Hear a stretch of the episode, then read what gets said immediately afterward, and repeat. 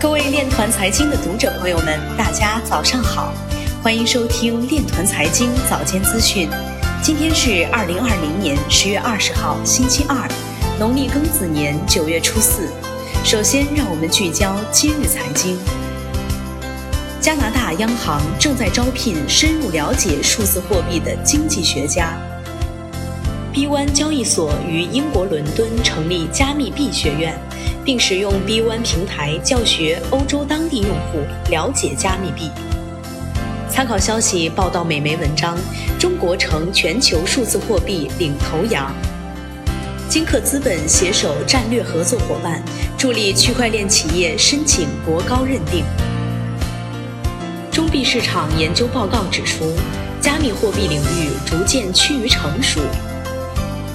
DEX 三季度月平均交易量增长百分之一百九十七，区块链类技术入选全球工业互联网十大最具成长性技术。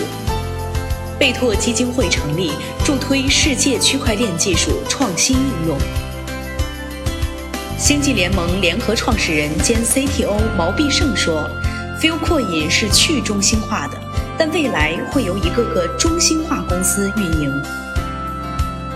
国务院副总理刘鹤说：“统筹推进包括区块链技术在内的三类新型基础设施建设。”今日财经就到这里，下面我们来聊一聊关于区块链的那些事儿。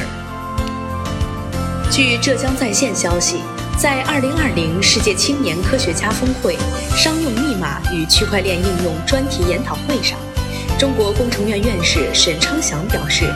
区块链的安全与其他重要信息系统等同，必须加强密码自身安全与系统安全。